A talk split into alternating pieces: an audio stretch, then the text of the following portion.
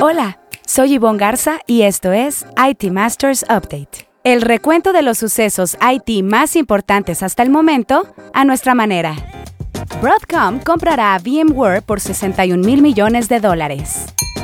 Otro inversionista de Twitter demanda a Elon Musk por oferta de compra. Nowports se convierte en la octava empresa unicornio de México. En tres años se requerirán al menos 5 millones de trabajadores IT en el país. El así lo dijo es de Mark Zuckerberg, quien habla del metaverso y su futuro.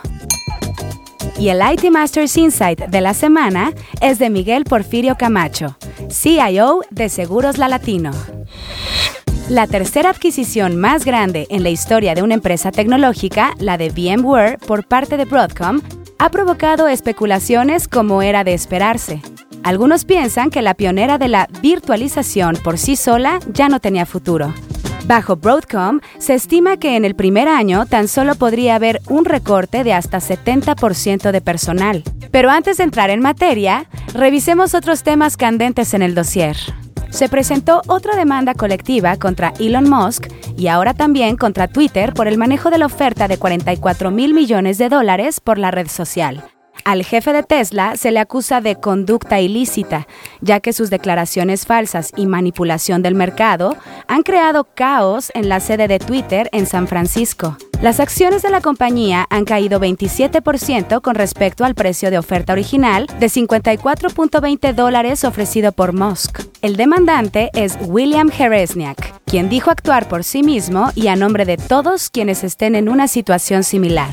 En la gustada sección que esto y que lo otro, de acuerdo con la startup de capacitación Henry, México no está listo para satisfacer la demanda de talento IT que se estima en 5 millones para los próximos tres años. Luz Borhardt, cofundadora de Henry, citó un estudio de Microsoft y LinkedIn que revela una escasez de talento y estima que para 2025 haya más de 10 millones de vacantes en América Latina, de las cuales 5 millones serán de empresas mexicanas. Borhardt dijo que los puestos de mayor demanda son los científicos de datos y desarrolladores full stack.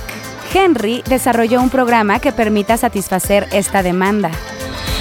Nowports, cofundada por el regiomontano Alfonso de los Ríos, es la primera Logitech de América Latina que se convirtió en unicornio al cerrar una ronda de inversión Serie C por 150 millones de dólares.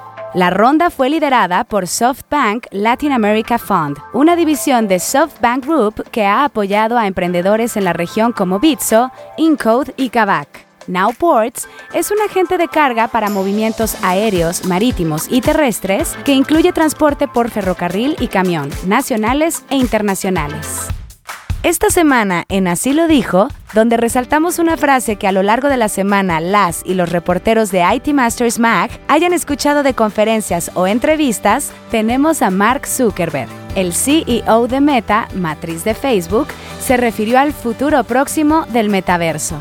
Escuchemos. Realistically, I think we're going to be um, investing and, and losing uh, a, a significant amount of money over the three to five year period, and, and then you know, hopefully by, by the end of the decade, um, it'll it'll kind of be clearer the the picture for how we're going to have this be, um, you know, quite a positive ROI for the company.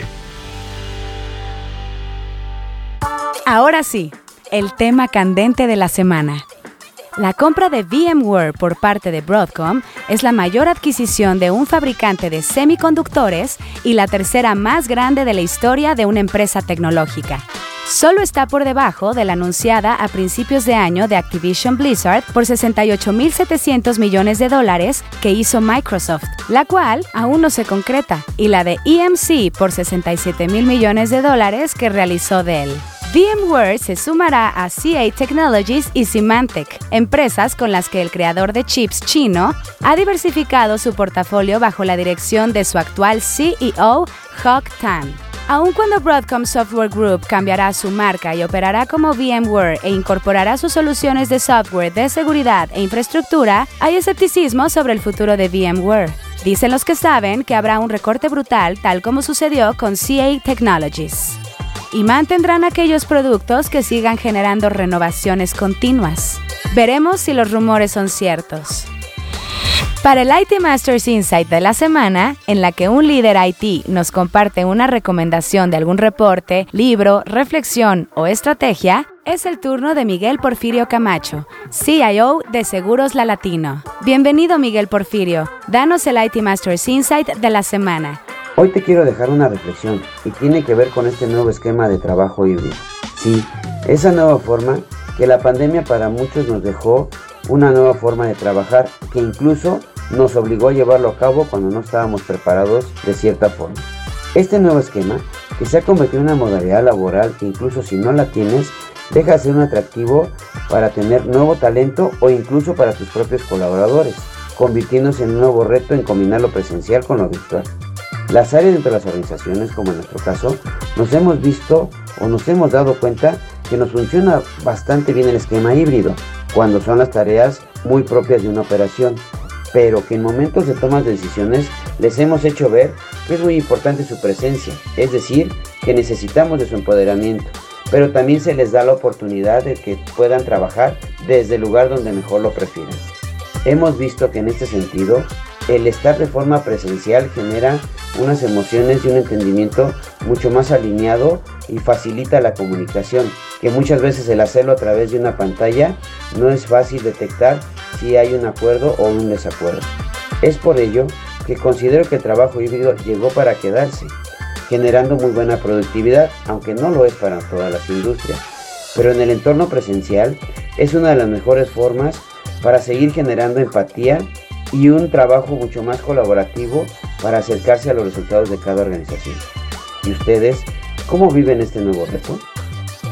Quiero invitar a Luis Carcellé, quien es director ejecutivo regional de tecnología para Latinoamérica en The Steel Lauder Company, quien seguro tendrá una aportación relevante para el siguiente episodio. Muchísimas gracias Miguel Porfirio por tu IT Masters Insight de la semana. Buscaremos a tu nominado para el próximo episodio. Si quiere leer más sobre lo que aquí le contamos o novedades del mundo IT, visite nuestro sitio web itmastermag.com o síganos en redes sociales como NetMedia. Esto fue IT Masters Update, porque su opinión es más valiosa cuando está bien informada. Tiene aquí una cita todos los lunes. Buen inicio de semana.